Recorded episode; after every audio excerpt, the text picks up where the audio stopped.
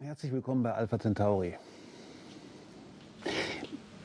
Es gibt so eine Formel, die zieht sich durch sämtliche Sachbücher, die jemals über Astronomie geschrieben worden sind.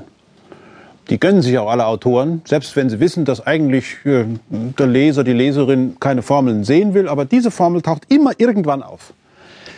Und diese Formel heißt E gleich m mal c Quadrat. Das ist so eine Formel. Zunächst einmal, das ist eine Gleichung. Also auf der linken Seite der Gleichung steht was, dann kommt das Gleichheitszeichen, dann steht auf der anderen Seite auch was. Also da wird was gleichgesetzt. Hm? Also m steht für Masse, c steht für die Lichtgeschwindigkeit, c Quadrat heißt c mal c und äh, das sei gleich e und e sei äh, ist die Energie. Also Energie ist Masse mal c Quadrat. C ist die Lichtgeschwindigkeit, also 300.000 Kilometer pro Sekunde zum Quadrat. Also 30 Milliarden Zentimeter pro Sekunde zum Quadrat. Das ist ziemlich viel zugegeben. Also dieses c Quadrat, das ist eine ziemlich große Zahl. Und offenbar ist also, wenn die Masse klein ist, dieses c Quadrat macht dann die Energie, die dazugehört, sehr groß. Das ist eine Formel, die stammt aus der speziellen Relativitätstheorie.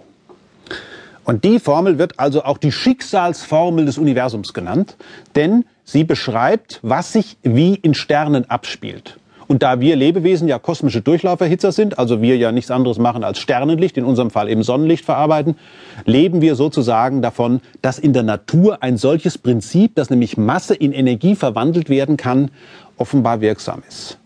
Das hat ganz direkt etwas mit unserem Dasein zu tun.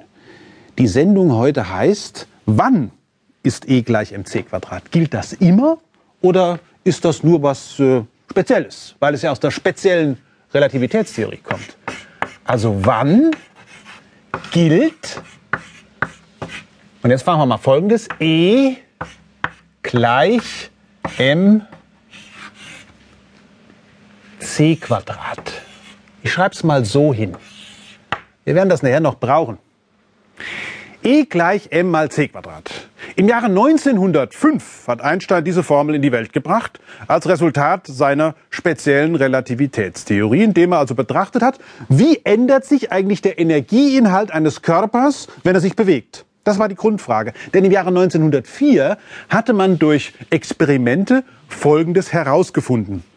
Man schoss Elektronen, also kleine geladene, negativ geladene Teilchen, in ein Magnetfeld ein und stellte fest, dass diese Elektronen umso weniger von dem Magnetfeld abgelenkt wurden, je schneller sie waren. Offenbar hatte sich ihre Masse vergrößert, wenn sie schneller waren. Man hatte also gefunden,